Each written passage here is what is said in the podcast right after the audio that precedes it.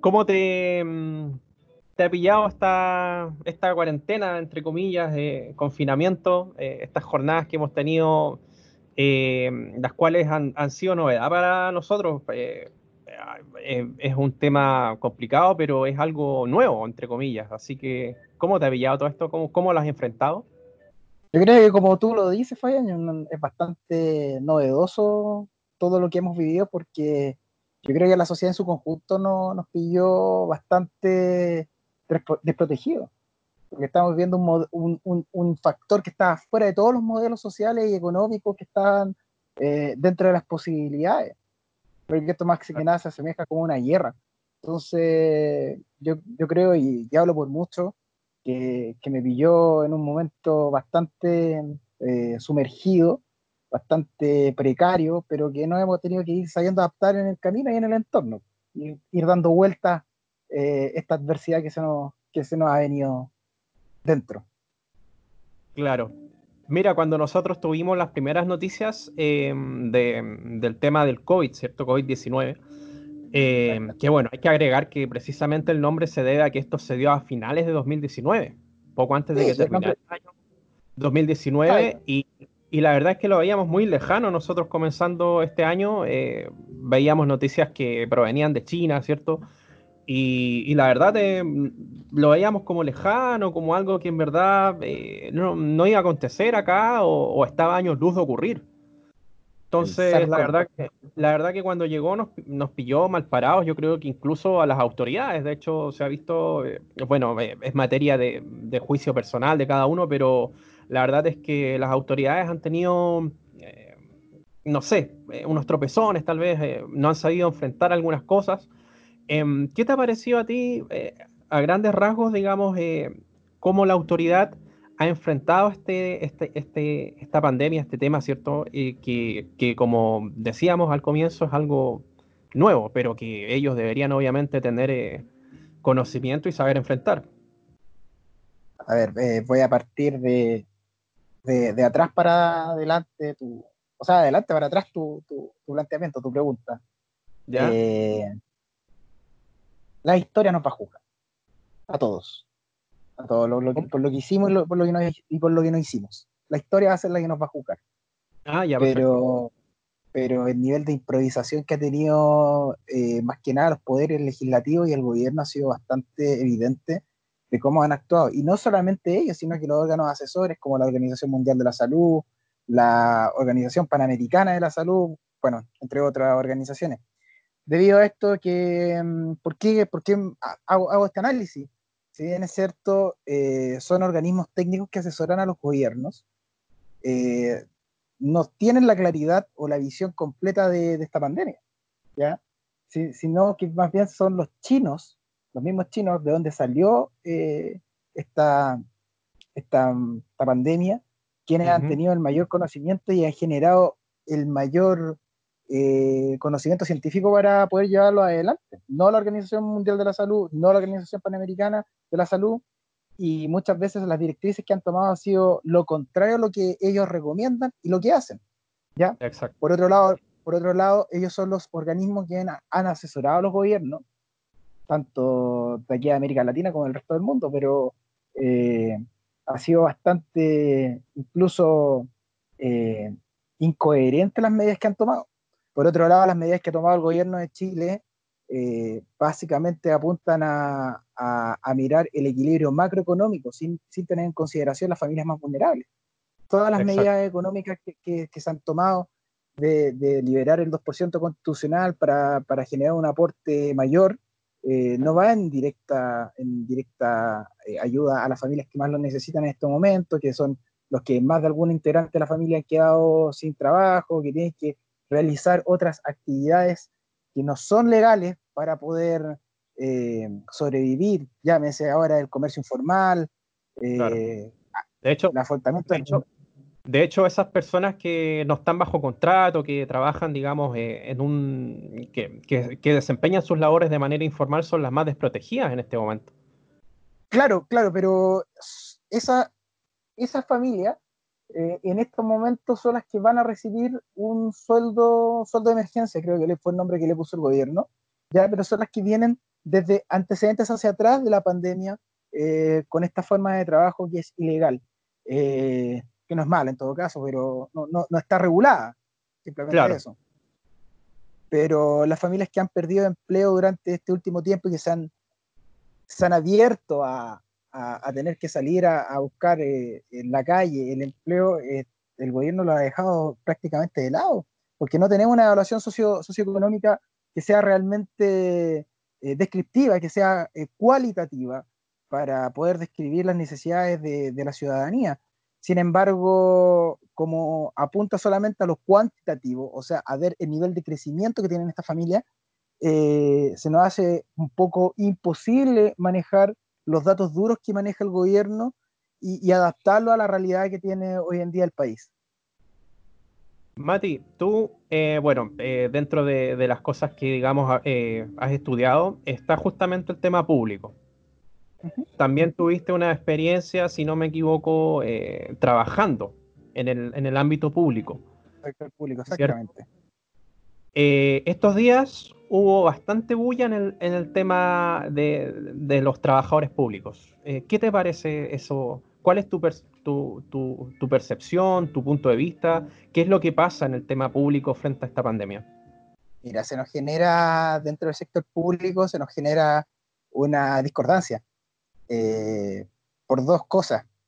Tenemos por un lado la salud de los trabajadores, pero por otro lado tenemos el principio de continuidad de los servicios, que eso opera dentro del derecho administrativo de la administración pública que opera hoy en día el, marco vigente con la ley 19.880 eh, de nuestro país. ¿ya? O sea, cualquier persona, cualquier ciudadano podría demandar al Estado por no cumplir o no prestar un servicio que no esté operando pero por otro lado tenemos la salud de los trabajadores. Y esa es la discordancia que se nos genera.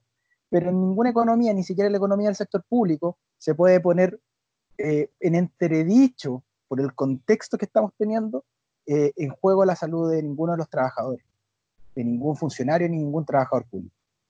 Claro, es que uno, digamos, sin tener conocimientos, eh, entiende de que la salud es lo más importante.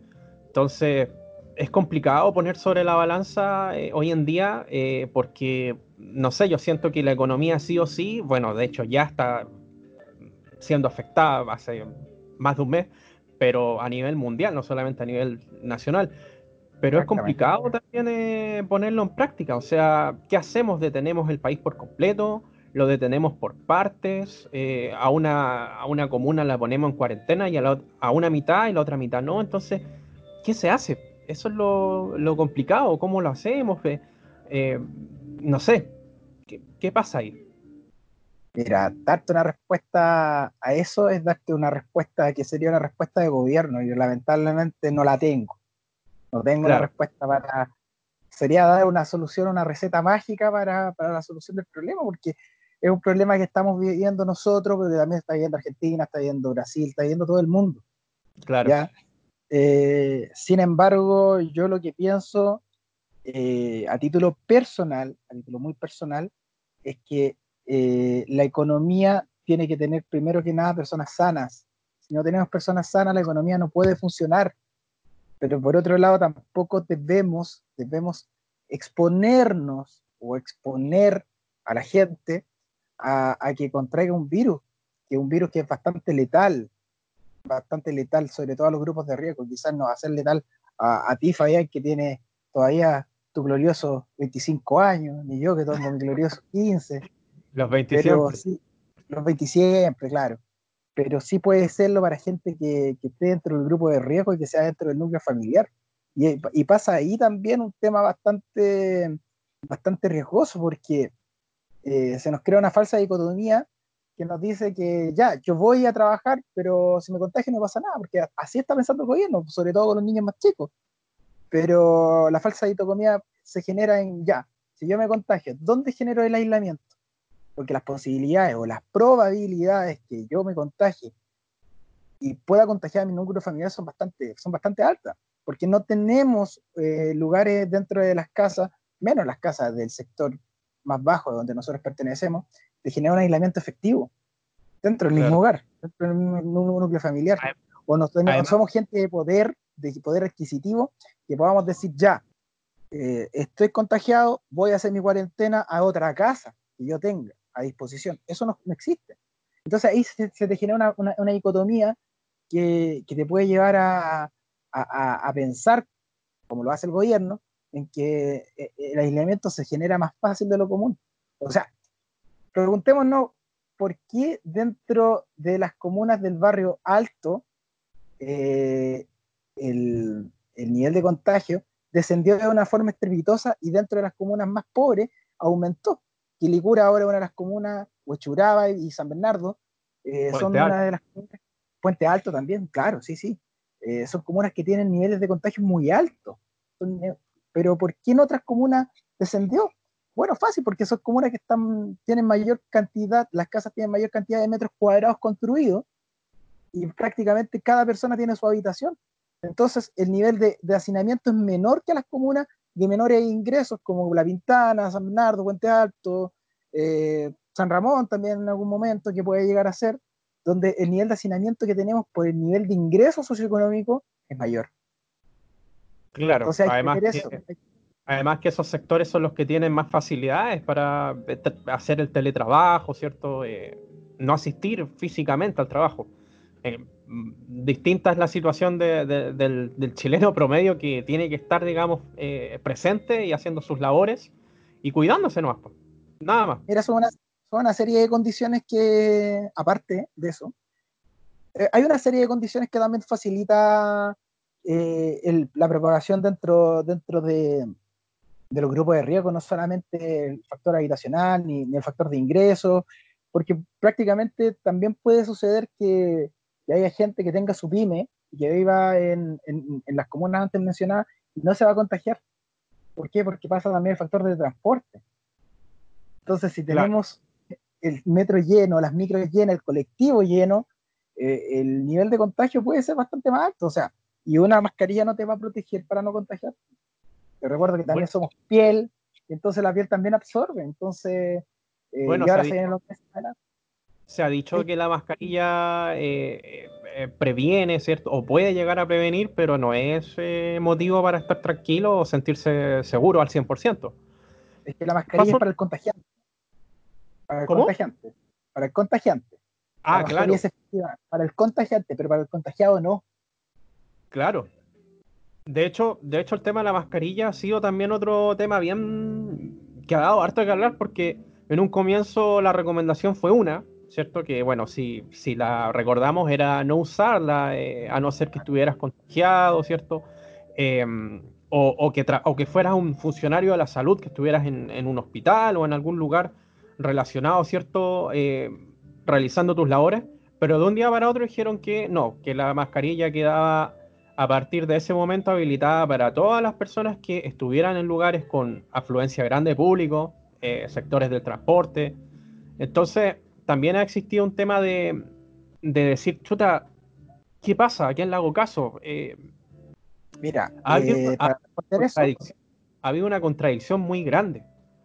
Mira, para responder eso también, aquí fundamento lo que hablaba anteriormente sobre las medidas que ha tomado la, OMS, el gobierno y la OPS, ya porque fueron los principales organismos que tiempo atrás tenían esa falsa, esa falsa eh, ¿Idea? dicotomía claro de, que la, Organización Mundial de la Salud decía que no había que usar mascarilla, el gobierno decía que sí, después el gobierno decía que no había que usar mascarillas fabricadas por nosotros mismos, y después ahora dice que sí, que la mascarilla eh, eh, que se fabrica en la casa es igual de certera o de similares características de la, mascarilla comprada, cosa que no es así.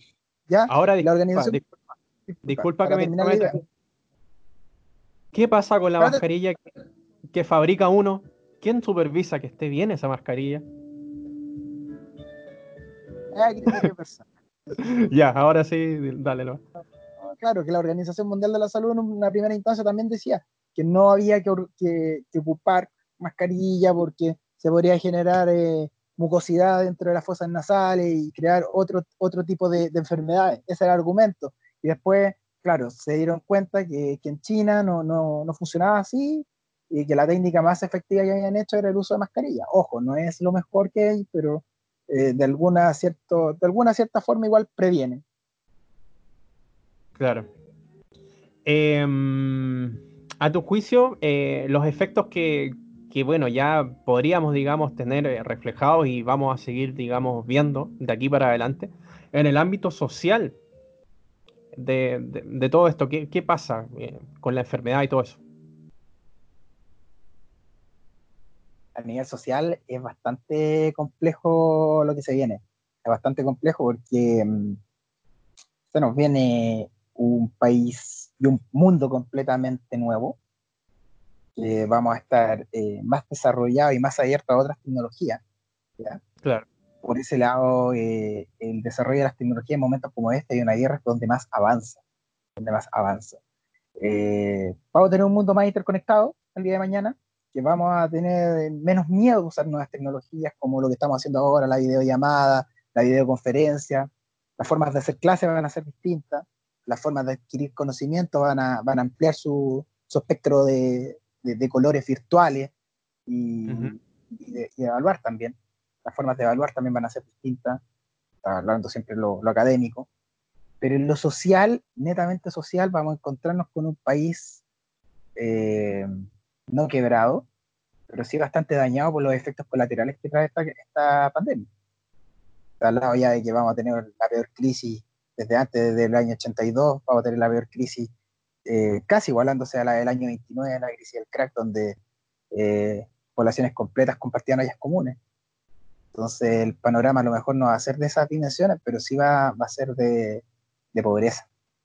Va a haber pobreza, quizás no pobreza intelectual, porque Chile ya no es un país que es ignorante, ¿no? pero sí vamos a tener bastante pobreza funcional dentro de, de, los, de los, sectores más, más pobres. Eh, ahora, si uno tiene la posibilidad, como sale menos, dentro de las posibilidades de cada uno, de ahorrar, es momento de hacerlo con urgencia.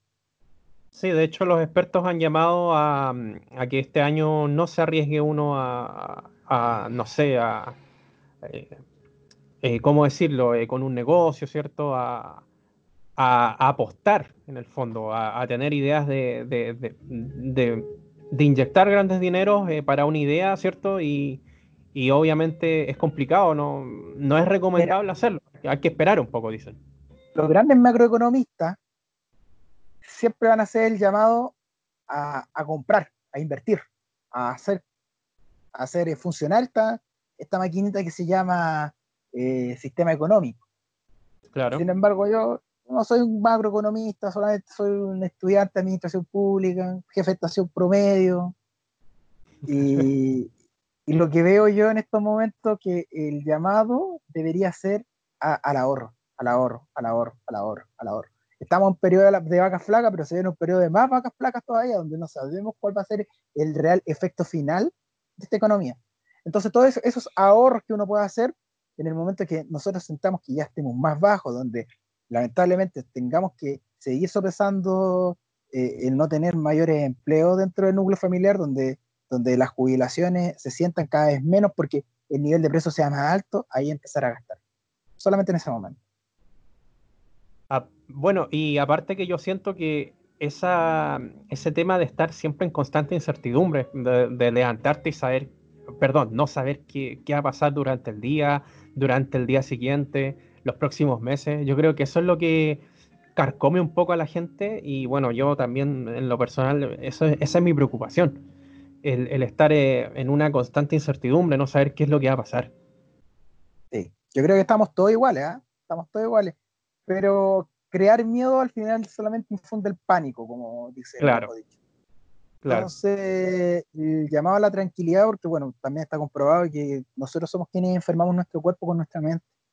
Entonces, si tenemos una mente fuerte, una mente que piense positivo, de alguna u otra manera, si nos llega a atacar el, virus, puede ser como el 90% que ha tenido el virus, que solamente es un resfrío que es más agudo que, lo normal y, pueda pasar, porque si estamos preocupados, eh, generamos enfermedades en nuestro cuerpo, debilitamos nuestras defensas y, podemos, puede terminar peor de lo que, de lo que eh, está, eh, de lo que podría ser lo que realmente podría ser.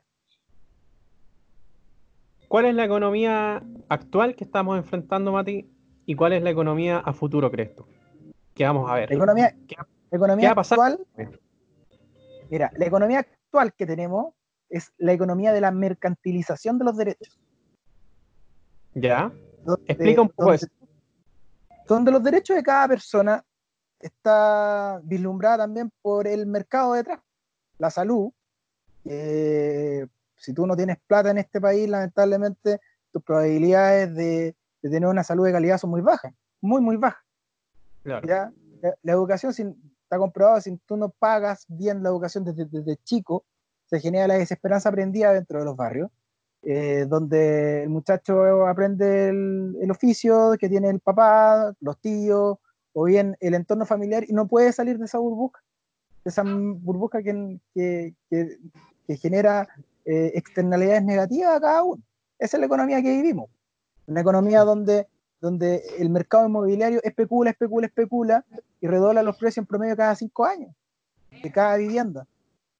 Entonces, esa es la economía que, que vivimos nosotros, que, que, es una economía que merma los derechos, los derechos de cada persona y los mercantiliza. ¿La economía futura que tú me preguntas? Sí, eh, según tu criterio. Yo creo que, según mi criterio, eh, ya como el año 2008 hubo parámetros keynesianos, yo creo que va a seguir dentro de esa, de esa lógica, pero perfeccionando un modelo. ¿Ya? ¿Por qué? Porque se está viendo que cada vez tenemos efectos colaterales más fuertes del de ciclo económico sobre todo en un país como nosotros, que no es un país manufacturero, sino que es un país exportador de materias primas. Por ende, yo creo que va a haber mayor intervención del Estado. Eso, eso va a tener también va a tener mucho que ver con, con la votación que ahora se aplazó hasta octubre, con la votación de, de la nueva constitución, ¿ya? Eh, donde el Estado va a tener un rol más protagónico, pero no de regulación completa del, del mercado, ¿ya? sino que va a tener más participación dentro de esto y también va a ser un Estado que yo veo va a tener que ser más propenso a tener preparación dentro, dentro de, de, tragedias como lo que pueda llegar a pasar como, como esto. Eso te lo puedes ejemplificar. Mm. Oye, y bueno, y en materia de empleos, eh, que ya bueno, ya lo hemos estado hablando, eh, claramente va a haber una eh, reorganización de empleos. ¿cierto? Va a haber una nueva estructura, va a haber una, como tú decías, va a haber una nueva forma de trabajar seguramente, es lo más probable. por supuesto. Y, eh, ¿cuál es, podríamos decir nosotros, cuál es el camino a seguir? ¿Qué, qué es lo que pasará? ¿Qué es lo que, ¿Cuál es el consejo, cierto? Eh, ¿Cuál es tu manera, tu, tu espectro de ver este, este nuevo... Eh, esta nueva forma que se está dando de, ver las cosas y que en el fondo estamos obligados a, tomarla porque no hay, no hay de otra. Dos ideas y una propuesta. Esa es mi, eh, es mi respuesta. Las dos ideas de, cómo enfrentar este, este trabajo. La primera es el tema a la constante, constante perfeccionamiento dentro de la materia de materia laboral, sobre todo de ciber, de ciberempleo, de cibertrabajo, de teletrabajo también, como la han llamado. ¿ya? cada vez nos tenemos que ir adaptando, cambian las plataformas, cambia, va, cambiando, va mutando todo esto, el, tema de, tener Skype, de tener Meet, de tener herramientas de Google, todo eso va cambiando y va mutando y se va perfeccionando. Y sin duda alguna con esto va a seguir perfeccionándose. Así que por eso, esa son, es una de mis ideas. La segunda idea es también tener un equilibrio, ¿ya? No, no afanarse tampoco con, con un mundo digital que a veces puede ser perjudicial perder las relaciones humanas, es mantener un equilibrio. Superar esta crisis, estamos claros que este mundo va a ser totalmente distinto a lo que nosotros conocemos.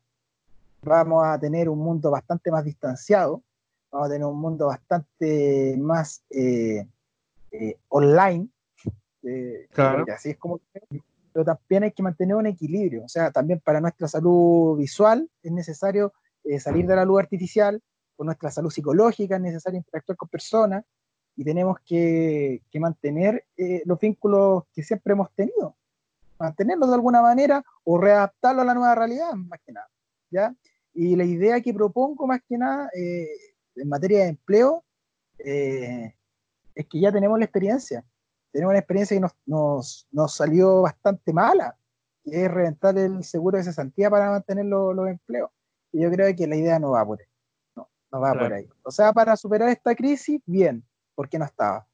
Pero sí creo que, que todos vamos a tener que aprender de esto y de alguna manera se va a tener que tener un fondo además a posterior que esté para el uso exclusivo de catástrofes, terremotos, tsunamis, pandemias, y, que no pille al, trabajador desprotegido por causas que no son de culpa del trabajador. Claro. O sea, es decir, yo la propuesta que le, le propuse a un profesor hace exactamente un mes atrás, exactamente un mes, eh, era la siguiente, o sea, perfectamente vamos a tener que producir menos, eso es, indudable que vamos a tener que producir menos, vamos a tener que producir con un valor agregado, donde ponga el trabajador en el, en el centro. Y dentro de ese contexto, ¿cómo materializamos poner al trabajador en el centro y no a la producción? Crear un fondo, un fondo que sea el 10% del sueldo base del trabajador, que se aporte mes a mes y tener ese fondo, mes a mes, que se aporte ese, ese 10%, eh, que sea de aporte mixto, donde el 80% sea aporte del trabajador, de ese, de ese 100% del 10%, y el 20% sea aporte del trabajador. ¿Ya? Y ese fondo, eh, caso de ser, de ocurrir alguna catástrofe que imposibilita al trabajador, eh, que sea, que se, ocupe en, en, esa, en esos meses que el trabajador no pueda, no pueda trabajar. Si nos ponemos a pensar en un año, el 10% es un sueldo más, es bastante, bastante.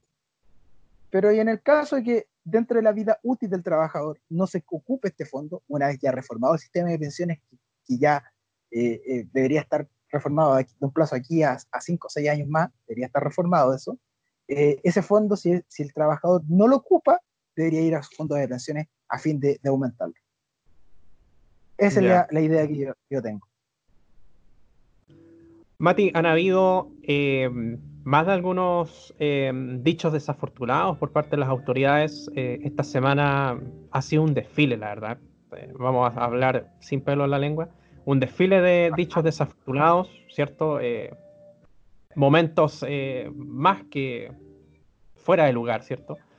Durante, bueno, en el estallido social también hemos tenido otra, muchos hechos, consecutivos que se han dado también ligados a esto. Y bueno, cuando comenzó la, pandemia, ¿cierto? También eh, hemos tenido, se ha dado para memes, para tirar la talla, ¿cierto? Pero hablando seriamente, ¿Qué piensas tú de todo esto que ha pasado? Eh, ¿Están las autoridades preparadas para enfrentar esta pandemia? ¿Lo están haciendo bien? ¿Lo están haciendo mal? ¿Cuál es tu, visión del tema de, cómo las autoridades han enfrentado esto y las declaraciones que han dado a raíz de todo lo que está pasando? El factor comunicacional habla muchas veces de la seriedad y de la capacidad de sensibilidad que tenga la persona al momento de enfrentar cualquier tipo de hecho. Cualquier tipo de hecho pero más aún en situaciones de emergencia, debería infundir calma. Calma.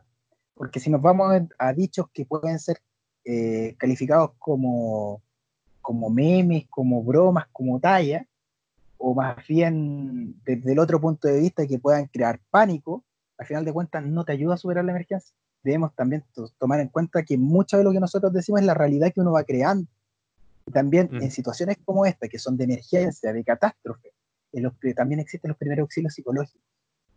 Y los primeros auxilios psicológicos son el espejo de lo que uno ve. Y muchas veces, mucha gente, sobre todo adulto mayor que vive sola, el único reflejo que tiene es la televisión. Y al caer en actitudes como esta, solamente infunde más pánico dentro de la población. ¿Qué te ha parecido la labor de, bueno, nosotros en el fondo ahora estamos precisamente ejerciendo un rol comunicativo en este instante, pero los, canales de televisión formales, ¿cierto? Los canales de televisión grandes, ¿cómo han estado con esto? ¿Qué te ha parecido la labor de los periodistas, de los canales? Mira, te voy a explicar por qué no han estado... ¿Cómo? Para, el manejo comunicacional no han estado a la No han estado a la altura. ¿Por qué? Porque estar a la altura en una situación como esta es enfocarse sobre todo los grupos de riesgo. Los grupos de riesgo son los niños, aunque no quieran, aunque la autoridad digan que no, son un grupo de riesgo. Son un grupo de riesgo porque son los, niños los que más juegan, los que más salen dentro, aunque estén dentro de la casa. ¿ya? Son los que más se mueven. Entonces son un grupo de riesgo. ¿ya? Entonces la televisión para ellos no está orientada. Ahora sacaron, se supone que un canal para, para los niños, pero no, no, está orientado, o sea, no es una TV educativa, ¿ya? A los adultos mayores no se les ha dado el formato que necesitan para una real información. O sea, si no adaptamos las plataformas tecnológicas, tecnológicas, a la utilización de, de los grupos de riesgo, como los adultos mayores, que son los que menos tienen acceso a Internet, no estamos, discúlpame, pero no estamos eh, ayudando a nada. O sea, estamos posibilitando que esta gente salga, los adultos mayores. Son el grupo de riesgo. Y la televisión no ha hecho nada, solamente, para terminar la idea, solamente han lucrado, lucrado con el dolor de la gente, generando rating, generando auspiciadores. Sobre todo, vi mucho gusto el otro día y salía una abuelita que no le había, no, no le había salido el bono COVID-19 y otro caballero va y le entrega su pensión. Eso general eh, es lucrar con, con, los sentimientos de la gente.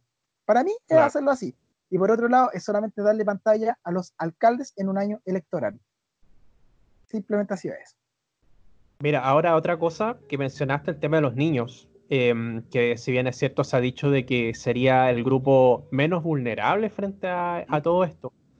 También hay que considerar que si bien es cierto, tú no eres vulnerable, eres portador. Exacto, por eso yo digo que es un grupo de riesgo. ¿Por qué es un grupo de riesgo? Porque son un tren que transporta el virus de un lado para otro. Exacto, y eso es lo que la gente de repente, eh, no sé, se cierra, digamos, al tema de, que te contagiaste y tienes que mantenerte encerrado, no sé, pero se olvidan un poco del tema de, de cómo uno funciona como individuo y funciona como transporte para el virus. E incluso se ha dicho de que los animales pueden funcionar como medio de transporte para el virus. Que, que los animales, típico que de repente uno suelta, no sé, al perrito para que vaya a hacer sus cosas solo y vuelve a la casa. ¿Y qué pasa cuando vuelve a la casa? Entonces, también hay que ver desde ese punto de vista, desde esa perspectiva, la problemática de que no necesariamente tú te vas a contagiar y vas a ser un contagiado o vas a tener esos roles, sino que también vas a tener el rol de transportar el virus. Mira, Fabián, para responder esta, este planteamiento que tú me dices, se me viene a la cabeza solamente una cosa, la teoría darwiniana. ¿ya? Porque la mala interpretación de la teoría darwiniana dice que solamente los más fuertes son los que van a sobrevivir. Claro, ¿Qué, es lo que, ¿qué es lo que se ha dicho siempre? Desde que Pero la teoría darwiniana no es el que el más fuerte sobreviva. sobreviva. Sobrevive el que mejor se adapta al ambiente. Las especies que mejores se adaptan a su ambiente son las que sobreviven. Y en estos momentos, si nosotros no somos capaces de adaptarnos a este nueva, esta nueva realidad, que muchas veces nos han dicho, esta nueva normalidad que le han puesto, realmente no, como especie vamos a ser menos el día de mañana. En temas de información, eh, bueno, me incluyo, eh, nosotros recurrimos a redes sociales, Facebook, Twitter, ¿cierto? Eh, para informarnos. Pero hay mucha, hay mucha noticia falsa también. ¿Cómo, ¿Cómo, hacemos el filtro? ¿A quién le creemos, Mati, según tú? ¿Es buena opción creerle al Facebook, a, las noticias que se ven de repente en redes sociales? Porque también es un motor para que el alboroto, ¿cierto? se apodere de la gente, para que las personas eh, entren en pánico y, no procesen bien lo que están haciendo y, no se cuiden bien como deberían hacerlo tal vez, o, la información se está entregando de, de manera errónea. Sí, mira, eh, el tema de las fake news ve algo bastante, bastante latente en, el mundo moderno. ¿eh? Y... Mira, las fake siempre están, pero hoy día es, peligroso que estén, es complicado. Es que es bastante complicado también eh, actuar desde la ignorancia. Yo creo que es, complicado actuar desde la ignorancia, porque si tú, tú tienes toda la información y no sabes discernir esa información, si cuál es verdadera y cuál es falsa, tenemos bastante, un problema bastante fuerte, pero también el problema pasa por ti, pasa por uno, de saber de, si la fuente de información es real o la fuente es falsa. Entonces, eh, también, también, eh, eh, también tenemos que hacer un llamado a la responsabilidad de cada persona de, cómo ir diseñando esta información. Ciertos parámetros que, te dan cuenta, el mismo enlace de, la página web, el candadito que está al lado. Entonces, son muchos indicadores que nosotros podemos tener en cuenta al momento de saber si una noticia es verdadera o una noticia es falsa. Ya, por otro lado, muchas veces los medios se contradicen con la información que, que se da, pero, pero ahí lamentablemente tenemos que esperar, porque muchas veces la aclaratoria sale o durante el día o durante la semana de la misma noticia. Entonces también tenemos que esperar ante, ante ese, ese tipo de, de, informaciones que a lo mejor eh, en el momento no nos va a servir, ¿ya? pero de cierta manera después sí nos puede servir y el llamado simplemente a mantenerse dentro de las medidas de lo posible, las medidas de distanciamiento, el confinamiento, el uso de mascarilla, el uso de protector facial y el uso de guantes, que es lo que la autoridad más, más ha, ha recomendado y el, y el lavado periódicamente de manos. Yo creo que dentro de las informaciones es lo esencial. Sí, o sea, claro, el lavado de manos desde un comienzo se ha dicho que es algo que en el día a día tú tienes que hacerlo sí o sí y hoy más que nunca. Exacto. Exacto. O sea, si antes, si antes diariamente te ibas a lavar, no sé, 10, 15 veces las manos, siendo exagerado, ahora tienen que ser unas 20, 30 veces diarias. que lo que pasa es que muchas veces nosotros eh, teníamos un mal concepto de lo que era la limpieza y la higiene dentro de nuestras casas, siendo que en otras culturas ha sido más avanzado. Muchas veces nosotros nos preguntamos por qué los japoneses lograron controlar la, la, la enfermedad o lo están controlando de una manera más efectiva. Y es cosa de ver una cosa tan simple. Ellos no entran con zapatos y por cultura ellos no lo hacen. Entonces muchas veces hay temas culturales que nosotros no aprendemos o, o no lo adoptamos de una manera efectiva. Son cosas simples. O no, se, o no se ponen en práctica. O no se ponen en práctica, claro, no lo, no lo adoptamos. Claro, claro. pero... Porque uno puede tener conocimiento cuenta, de algo y no lo pone en práctica. Es que también nosotros damos por hecho que antiguamente nos lavábamos 10, 15 veces eh, las manos por día. Pero efectivamente, ¿cuántas veces era así? Yo muchas veces en la universidad, en el trabajo, me di cuenta que muchas veces la gente ni para lavarse, ni para comer se lavaba las manos. Entonces claro. hay que ver también, hay que preguntarse también en el paradigma de nosotros como sociedad chilena, ¿está la higiene tan erradicada, eh, o sea, eh, arraigada como nosotros creemos que, que, es? Hay que preguntárselo. De hecho, también vi por ahí, creo que fue la semana pasada, de eh, también eh, que es algo que también yo tenía conocimiento de antes, de que el abusar de la higiene también puede ser peligroso. Eh, claro, claro, si toda, to, toda acción que, no, que nosotros realicemos tiene que estar equilibrada. Claro, el tema de bañarse los días, por ejemplo, o más de, un, de una no. vez al día. No, la ducha, incluso expertos eh, han recomendado hacerlo de forma periódica, no de forma tan, tan exageradamente eh, diaria como mucha gente se ducha dos, tres veces al día, no, no, eso no, yo estoy de acuerdo que no hay que hacerlo porque disminuye la, la, la barrera bacteriológica que tiene tu organismo. Claro. Entonces, eh, yo, la confianza que estoy, que, que estoy haciendo este, este, este, este live contigo, conversando sobre, sobre el tema del coronavirus, te voy a decir que yo, no, como no salgo, eh, mantengo, eh, me mantengo en mi pieza, eh, harta lectura, no genero mucha, mucha transpiración, me estoy bañando día por medio. Así, aparte estoy ahorrando agua, estoy ahorrando gas, estoy ahorrando champú y al mismo tiempo no, me, no, no, no genero una barrera bacteriológica tan débil. Es simple. Claro. Es que sí, yo estoy como más o menos en la misma sintonía y volvemos al punto anterior. Yo justamente pienso igual que tú en el tema ahorrativo. Estoy claro. tratando de, de, no gastar tanta agua en el tema de bañarme. Eh, porque, claro, eh, existe la incertidumbre y yo también entiendo de que hay que ahorrar. Sí, por supuesto, por supuesto, sí. sí. La economía familiar en algún momento se va a ver mermada. Por un lado, el tema de, del consumo. Eh, por otro lado, por el tema de las transferencias, van a ser menores por parte del Estado en, en un tiempo más. Eso no, no, no hay que perderlo de vista y también tenemos va a haber un tema inflacionario bastante fuerte dentro del país, que vamos a ver la, la, certeza que tengan eh, eh, la, la, política económica y la política monetaria que tenga el país para poder apalear eh, la inflación que se venga. Vamos a tener que ver qué, tan certera es. Y, y, claro, este es el momento, como, como yo decía unas preguntas más atrás, el momento preciso para, para comenzar a ahorrar. Este es el momento preciso para comenzar una nueva, una nueva lógica de, cómo plantearnos para, este mundo que se viene el día de mañana. Claro. Se inauguró con bombos y platillos. Bueno, bombos y platillos, eh, obviamente no, no tan así, pero eh, el COVID, el bono, perdón, COVID-19. Y por ahí se hablaba mucho de que pocas personas lo recibieron, que nadie conoce a algún cercano o alguna persona que, que haya recibido este bono. Em, ¿Qué pasa ahí, Mati? Según tú, según tú, ¿qué pasa con ese tema de, la implementación de bonos, la implementación de ayudas? Fíjate que a mí me tocó, me ha tocado estos últimos días hacer trámites a través del teléfono y a través de redes sociales y sigo esperando respuesta. Entonces, es, tan así como, como la autoridad dice de que están trabajando, de que si uno necesita algo, no salga de la casa y si lo hace de manera remota va a tener una respuesta, ¿es tan así o no? Según tú. Mira, vamos por parte, hijo Camiroaga. ¿Ya? Vamos por parte, hijo Camiroaga.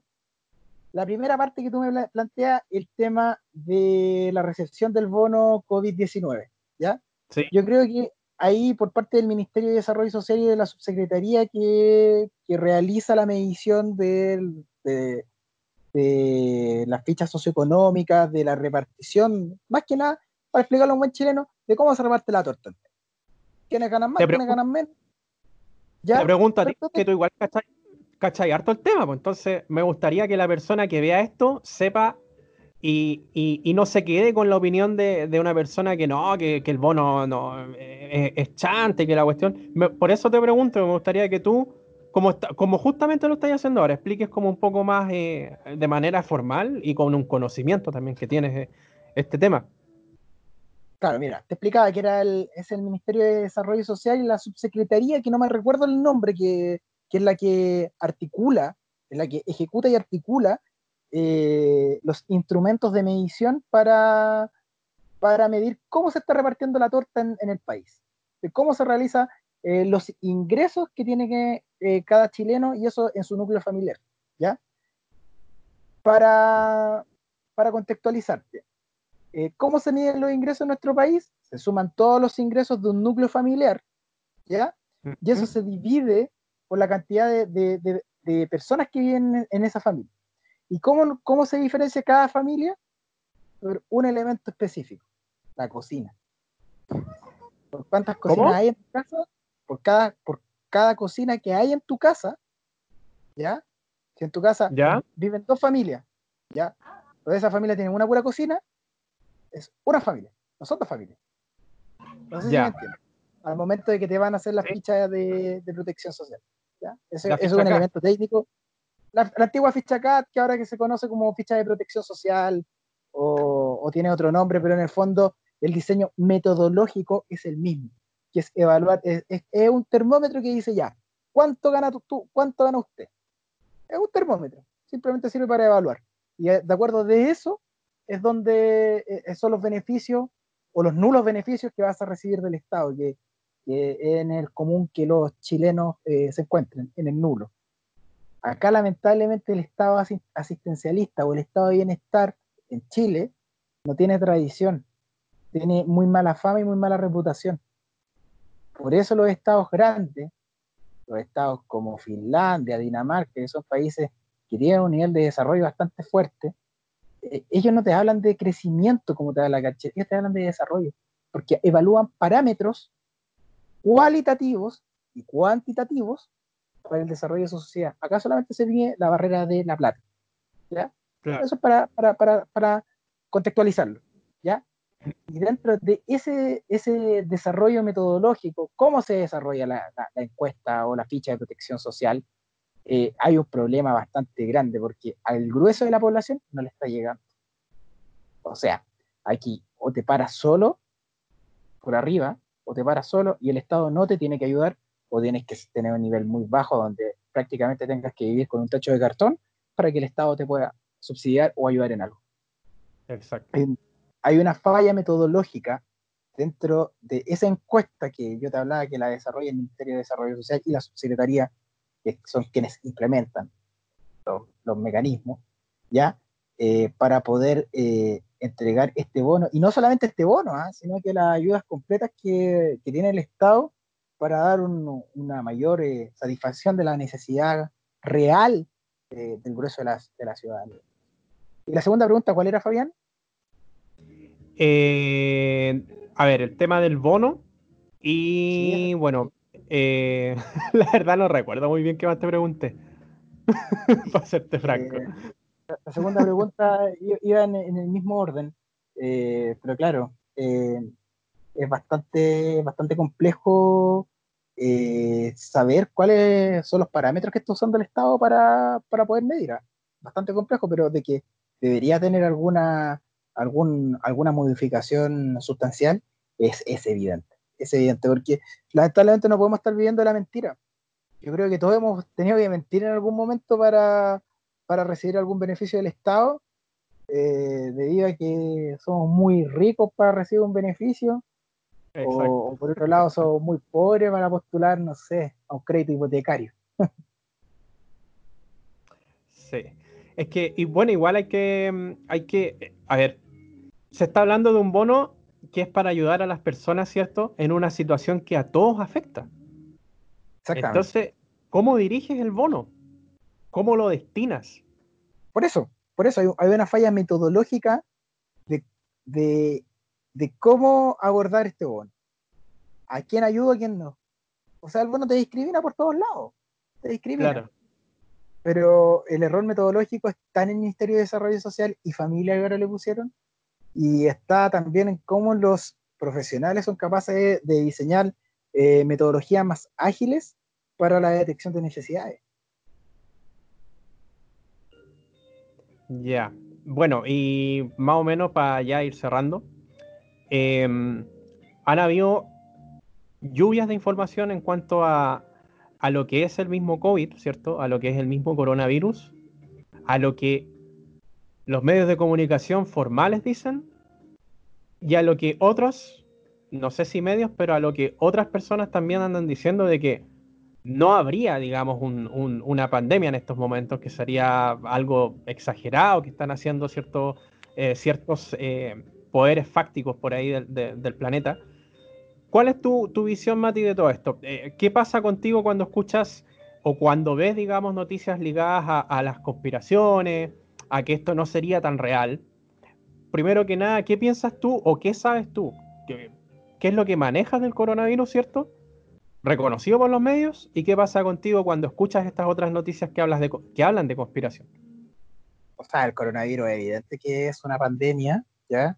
Eh, que es bastante más agresiva que el, que 10 veces más agresiva que la influenza normal. Eh, me pasa, me pasa que eh, me genera rabia, me genera impotencia escuchar muchas veces gente eh, manipulando datos, manipulando información, manipulando incluso anacrónicamente lo que, lo que pasa con el coronavirus. y yo creo que, que, que siendo bastante ya más certero, más fuerte, dentro del estado de emergencia, se debería mejorar constitucionalmente el manejo de información. Información falsa debería ser castigada de alguna manera, tanto con cárcel como con multa. ¿Por qué? Porque lo único que nos hace es generar pánico, por un lado, o bien generar expectativas que realmente no van a ser para el día de mañana. Hay que tener un equilibrio, y tener un equilibrio con el discernimiento que nosotros tenemos dentro de la información, pero mientras no haya, eh, no, no, no se genere el mecanismo para castigar a quien infunda información falsa, solamente nos queda nuestra conciencia y nuestro discernimiento. Pero, ¿qué pasa, por ejemplo, cuando mm, tú ves eh, a personas que van a hospital y los hospitales están vacíos y, no se refleja la emergencia que, deberíamos, digamos, que, que, debería estar en un hospital, en un centro asistencial, en un centro de salud? Em, cuando, no sé, eh, sale un experto virólogo hablando y diciendo de que en verdad esto no es así. Em, ¿Qué pasa con eso? Es que te pregunto, ¿qué hospital está vacío? Es que han subido videos, han subido videos donde se han visto eh, hospitales eh, vacíos. Mira, yo del, único hospital que tengo. No acá sí. Videos de afuera. Claro. Claro, es que, es que igual de, todas formas hay que adaptarse a la realidad de cada país. Yo te puedo hablar de la realidad nacional. La realidad nacional ahora yo el único hospital que conozco que está vacío es el Elevisaía de la Florida, que está en cuarentena, porque no se sabe dónde, de dónde salió el brote de contagio que, que, tienen, que, tienen ahí en, cuarentena, pero, pero tampoco es el hospital completo, ¿ya? Eh, acá en Chile es evidente que el coronavirus ya llegó y está acá. No es una manipulación de los datos de, prensa, no es una manipulación de datos de, de, eh, de organismos internacionales, no, no, es algo que, que, que sea manipulado desde dentro. El coronavirus ya llegó. Entonces, eh, cuando, cuando veo gente que dice, no, que esto es mentira, que es manipulación de los medios, a esa misma gente vaya a darse una vuelta a los, hospitales públicos, vayan a ver cómo están las urgencias. Yo tengo desconocidos ya que tienen familiares muertos por el tema del coronavirus, entonces eh, hay que ser responsable con lo que se informa, hay que ser responsable con lo que se dice, más que nada hay que ser responsable con uno mismo, porque todo pasa por uno. Si uno no es responsable con la... A lo mejor nadie está obligado a creer, nadie está obligado a creer, pero si se contagia y contagia a alguien de su familia, la responsabilidad es, bastante evidente. Claro. Mira, el punto acá es que esto puede haber sido ocasionado o puede haber sido cosas de la naturaleza, sin querer, en fin, pero la emergencia está. Yo creo, que así yo, creo que así hay que ver las cosas. Independiente de que sea manipulación, de que sea mentira, no sé, eh, de que haya, digamos, una persona detrás de todo esto que haya ocasionado esto, una, persona eh, identificada incluso, como se ha dicho. No sé si tuviste oportunidad de ver ayer eh, información de que hay una persona identificada con cámaras que estaría siendo culpada de haber lanzado, ¿cierto?, al mercado la primera muestra del virus. Entonces, claro, uno dice, ya, esto fue provocado, hay un plan quizás, pero la emergencia existe, entonces tienes que cuidarte y tienes que tomar los resguardos frente a la emergencia. Mira, yo no me cierro a nada, yo no me cierro a creer de que pueda haber sido de forma, entre comillas, natural o, puede ser introducido, pero como bien dices tú, Fabián, eh, es bastante evidente que, la emergencia está y, hay que someterse a los cuidados respectivos más que nada es eso. O sea, no exponerse. A mí, yo acá vivo en San Ramón y me doy cuenta que todavía los niños salen a jugar a la calle y realmente no, no, creo que sea el camino eh, si nos queremos salvar. Al final de cuentas, aquí no, no nos podemos salvar por cada uno por sí solo, ¿no? Esta cuestión es, lamentablemente suena hasta paradójico, es trabajo eh, comunitario, pero el trabajo comunitario nosotros tenemos una imagen, una idea de, que todos nos vamos a abrazar, levantamos una casita, y ahora el trabajo comunitario no es eso. El trabajo comunitario es estar aislado. Yo lo veo como un trabajo en equipo, como un gran trabajo en equipo. Y si uno de los y si uno de los miembros del equipo no, no hace caso o, se manda un, un, condoro, el trabajo sale mal, pues.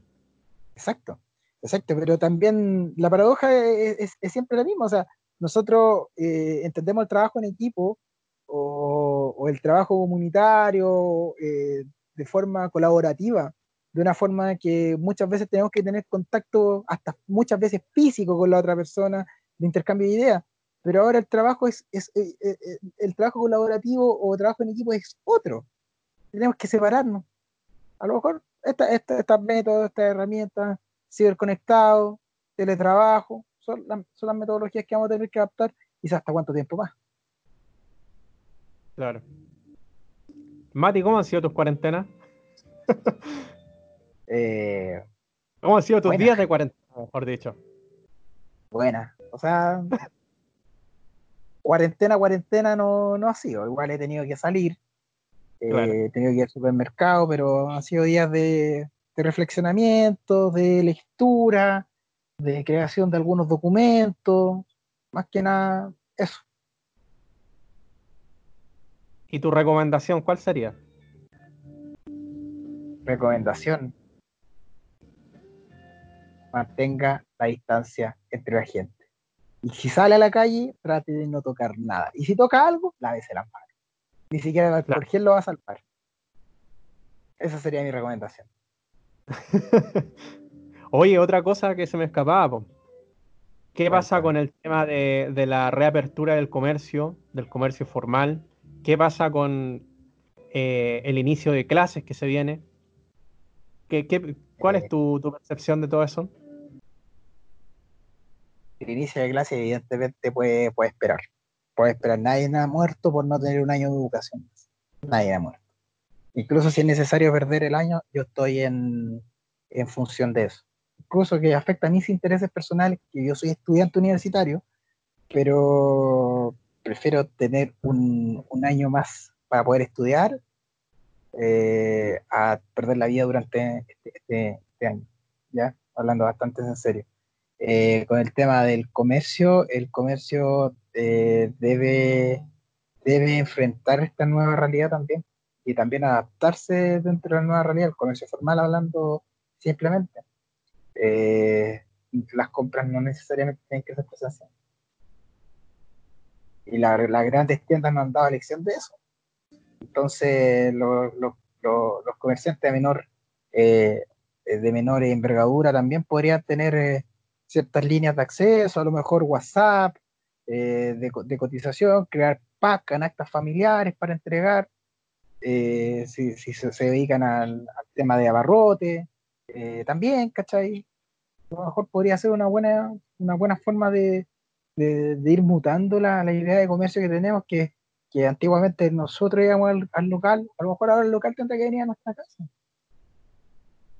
Y justamente eh, las bondades tecnológicas aportan el tema de, yo tener, por ejemplo, un negocio, una pyme, eh, tener conocimientos o tener a alguien detrás en una página web, ¿cierto? Que tenga eh, habilitado el carrito, la opción de comprar. Ahora ayudaría mucho ya. Ni siquiera es tan necesario porque incluso basta que el, negociante tenga alguna página de Instagram, alguna página de Facebook o algún número afuera de, la casa y, por ahí pueda promocionar su, producto o, bien fuera del negocio tener número de WhatsApp y ahí consultar y él le mande la, información de quién es lo que vende. a lo mejor yo no voy a ir a comprar un yogur a la esquina en la condición en la que estoy. A lo mejor eh, el kilo de pan, que me venda eh, un cuarto de jamón, un cuarto de queso, eh, una paté, ¿cachai? Y que eso venga una canastita y que eso ya esté prefijado. Puede ser. Claro. Entonces, también hay que ir viendo la forma, cómo, cómo se articula este negocio. Yo creo que también es, una forma de, innovación que nosotros debemos ir viendo.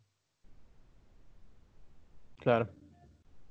Ya, vos, Mati, para ir cerrando, te, agradezco este experimento que, acabamos de hacer, esta conversación eh, grata, necesaria. Eh, siempre es entretenido y, es enriquecedor eh, hablar de cosas que son tan importantes como esta. Y, y nada, pues, la idea es darle a la gente contenido, ¿cierto?